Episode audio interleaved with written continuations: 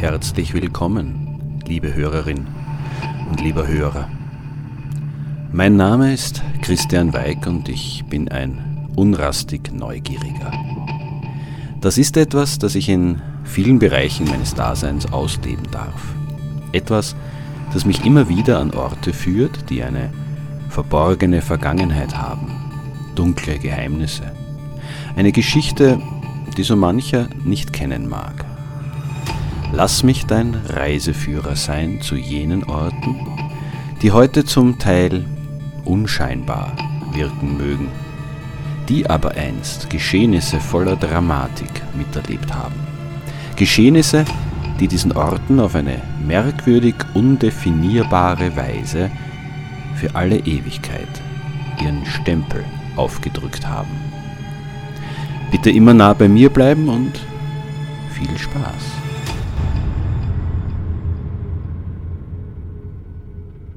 Tja, die Liebe. Als schönste Nebensache der Welt wird sie manchmal bezeichnet. So rosig könnte sie alles machen. Zumindest wenn sie so wäre, wie sich das kleine Mädchen vorstellen, deren Köpfe vom Konsum diverser zuckerrosa Disney-Filme gewaschen sind. Doch sie endet oft traurig, manchmal dramatisch, seltener tödlich. Shakespeare-Fans wissen das. Doch man muss gedanklich gar nicht nach Verona reisen.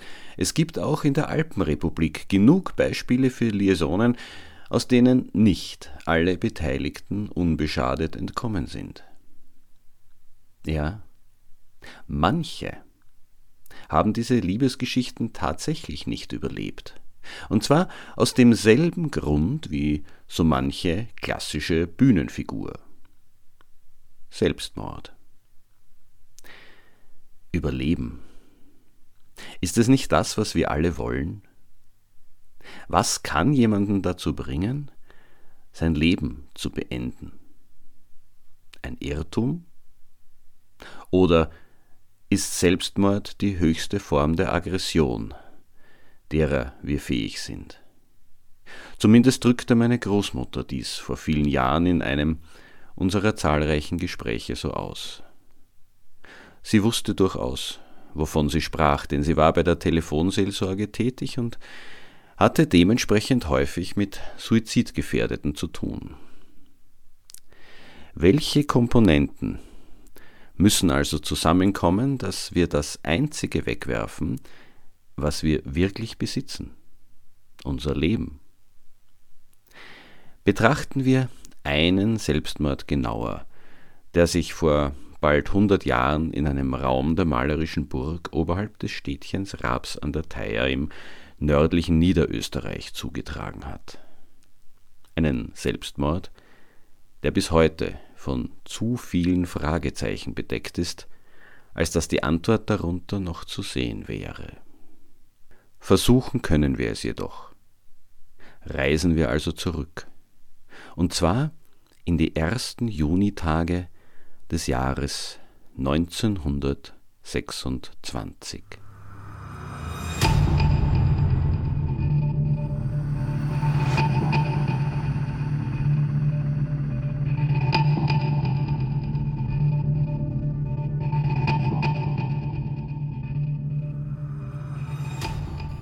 Damals lebte auf Burg Raps Baron Hugo Klinger von Klingerstorf. Er war bereits seit 1912 Besitzer der Herrschaft Raps. Sein Vater, ein äußerst wohlhabender Textilindustrieller aus Nordböhmen, hatte sie für seinen Sohn gekauft, an die 2000 Hektar Land. Schon zwei Jahre später brach der Erste Weltkrieg aus und Hugo rückte ein. Im Krieg lernte er als Leutnant in einem Lazarett eine freiwillige Pflegerin kennen und lieben. Es war die Gräfin Sibylle von Spiegelfeld, Tochter des kaiserlichen Statthalters in Tirol, also hoher Beamtenadel, wenn auch nicht so begütert wie die Familie Klinger von Klingersdorf. Die beiden heirateten 1916 und die zehn Jahre jüngere Sibylle zog mit Hugo nach Raabs. Die Monarchie fand zwar ihr Ende, doch als Großgrundbesitzer änderte das für die Familie Klinger von Klingersdorf nicht allzu viel. 1918, 1920 und 1921 kamen die Kinder Maria Magdalena, Hubert und Albertine zur Welt. Die beiden jüngeren bereits ohne offiziellen Adelstitel, da diese 1919 per Gesetz abgeschafft worden waren. Wer allerdings das Waldviertel kennt, weiß, dass das bis heute nur partiell in den Köpfen der Menschen angekommen ist. Österreich bleibt Österreich und irgendwie auch für immer Monarchie. Die Ehe verlief nun für viele Jahre unauffällig. Man lebte ohne großes Aufsehen zu erregen das Leben von Landadeligen, auch wenn es die ja eigentlich gar nicht mehr gab. Und man lebte sich offenbar auch auseinander. Er kümmerte sich um die Geschäfte und die Jagd, sie sich um den Rest. Er hatte den Ruf, ein sehr bodenständiger Mann zu sein, sie hatte den Ruf, ein schlechtes Händchen in Geldangelegenheiten zu haben. Hm.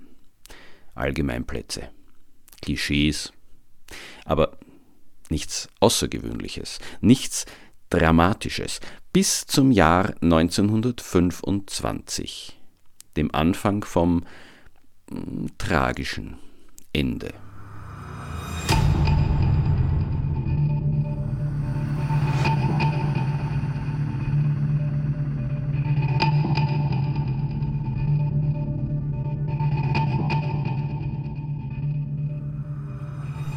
In diesem Jahr, also 1925, erkrankte Sibylle Klinger von Klingersdorf an einer Lungenkrankheit. Das Gebot der Stunde war eine Luftveränderung. Es ging zur Genesung nach Meran. Und spätestens ab diesem Zeitpunkt widersprechen sich die Berichte. Und zwar in Grundsätzlichem. Dadurch wurden und werden Spekulationen Tür und Tor geöffnet, etwas, das unbestritten zur Legendenbildung beiträgt. Ich versuche allerdings im Folgenden die Entwicklung der Dinge möglichst äh, unvoreingenommen darzustellen. Also dann. In Meran lernte Sibylle, wahrscheinlich noch in Begleitung ihres Mannes Hugo, einen 24-jährigen Russen kennen, sein Name war Kyrill Orlov, ein weltgewandter junger Mann, gut aussehend, Klavierspieler, Motorradfahrer, angeblich ebenfalls aus adeligem Haus. Wer nun wem nachstellte, wie weit die Beziehung der Baronin zu Orlov ging und wie weit der Baron davon wusste, ist reine Spekulation. Die Quellen gehen diesbezüglich weit, sehr weit auseinander. Fakt ist, dass Sibylle wieder nach Raabs übersiedelte und dass es am 2. Juni 1926 zu einem Schusswechsel zwischen Kirill Orlov und Hugo Klinger von Klingersdorf kam, in dem beide von Kugeln getroffen wurden.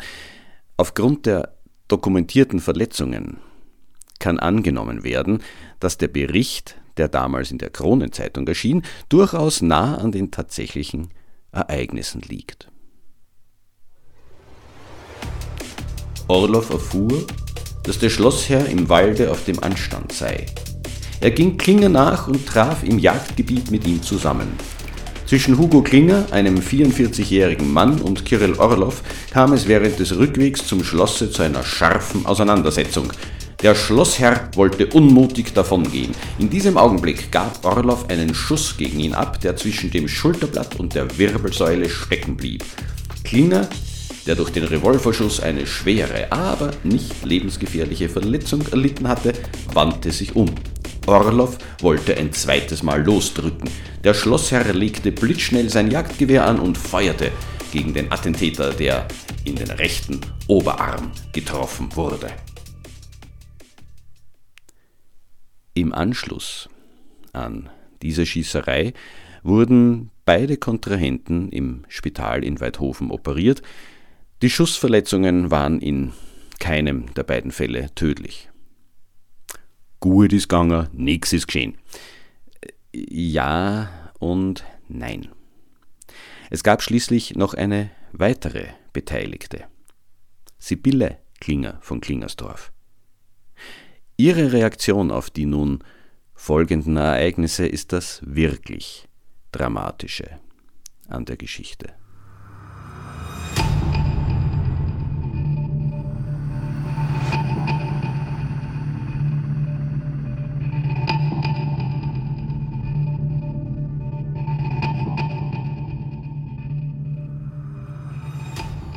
Am Tag darauf, dem Fronleichnamstag, nahmen die Behörden die Arbeit an dem Fall natürlich weiter auf.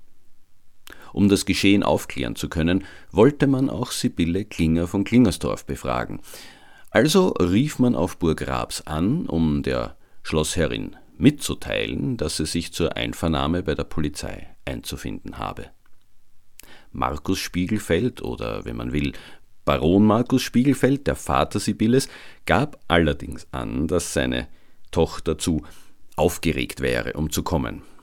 Als Polizeibeamte auf der Burg erschienen, um sie zur Einvernahme vorzuführen, nutzte sie einen unbeobachteten Moment, um sich in ihrem Zimmer eine Pistole an die Schläfe zu halten und abzudrücken.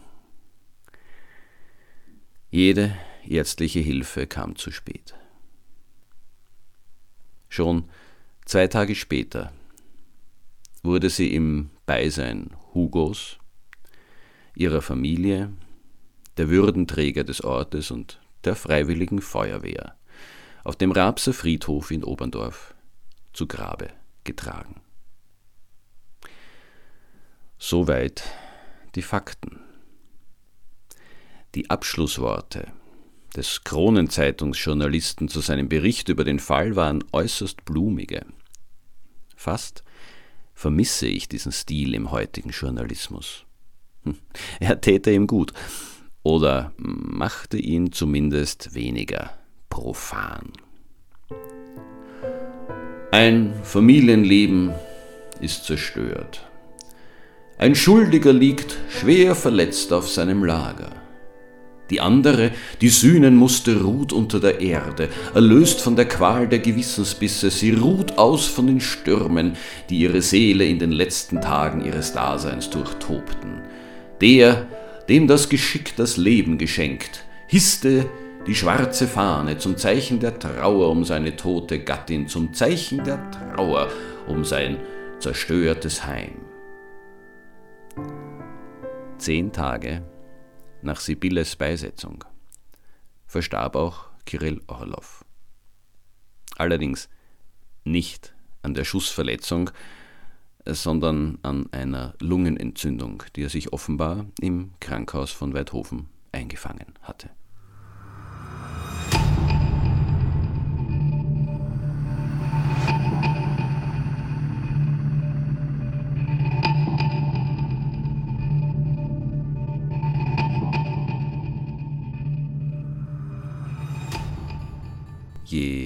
Ich über das Ereignis in Erfahrung bringe, umso weniger kann ich mich des Eindrucks erwehren, dass wir Menschen nur halb so zivilisiert sind, wie wir glauben. Nicht die Vernunft bestimmt unsere Handlungen, sondern ursprünglichste Instinkte. Liebe als Rechtfertigung für einen Mord zu missbrauchen, ist zwar in der Literatur ein gern und häufig verwendetes Motiv. Letzten Endes jedoch entpuppt es sich als nichts anderes als die Vernichtung eines Nebenbuhlers zum Zweck der Weitergabe der eigenen Erbinformation. Klingt tierisch unromantisch. Oder auch tierisch und unromantisch, was es ja auch ist. Hat Mutter Natur uns Zweibeiner denn noch immer dermaßen fest unter ihrer Knute, dass wir nicht erkennen, dass das, was wir als Liebe zwischen Mann und Frau bezeichnen, eine Sehnsucht ist, der wir instinktiv folgen? Und das deswegen, weil sie in uns biologisch determiniert sein dürfte? Seit Jahrtausenden reden wir uns unsere Libido als etwas Edles schön.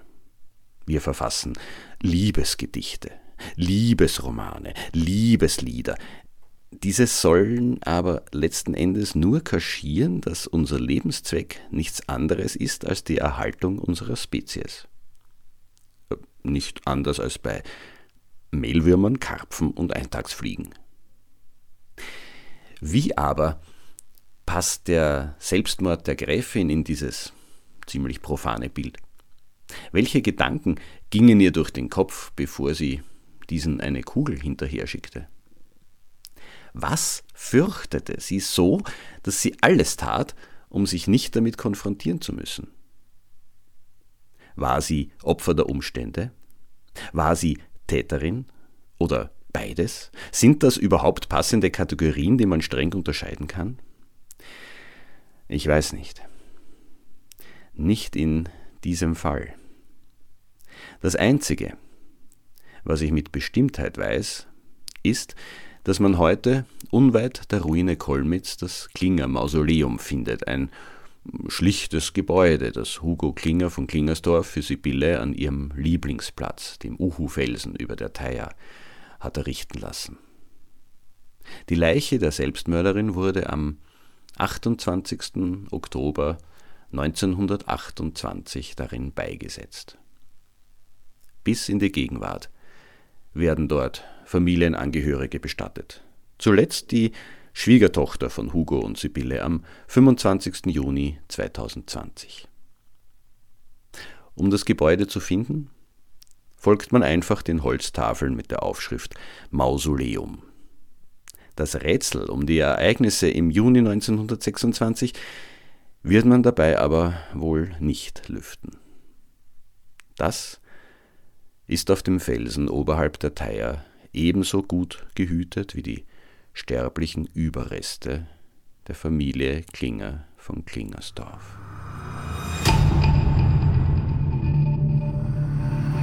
So, liebe Hörerin oder lieber Hörer, ich hoffe, du hast etwas Neues erfahren und vielleicht sogar Lust darauf bekommen, den Schauplatz der heutigen Podcast-Folge zu besuchen. Falls du mehr Informationen brauchst, findest du in den Show Notes weiterführende Links und last but not least meine E-Mail-Adresse. Ich freue mich nämlich immer über Kritik, Anregungen und Hinweise. Und gerne darf dieser Podcast auch weiterempfohlen werden. Ich denke, es gibt viele neugierige Menschen da draußen, die sich auch an die dunkleren Orte unseres schönen Österreichs wagen. Ich empfehle mich.